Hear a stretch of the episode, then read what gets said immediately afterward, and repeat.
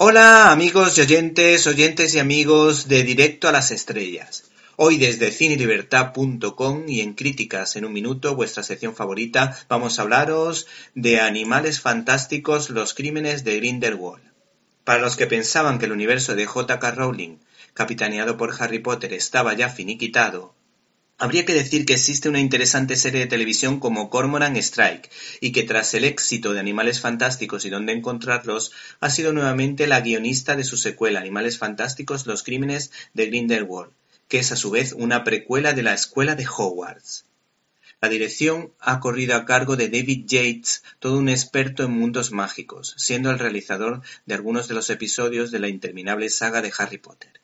Este cineasta vuelve a rodearse de un elenco potente entre los que destaca Jude Law o el rey de los gestos y las miradas, Eddie Redmayne, al que recordamos por su excelente trabajo en la teoría del todo, dando vida al científico Stephen Hawking.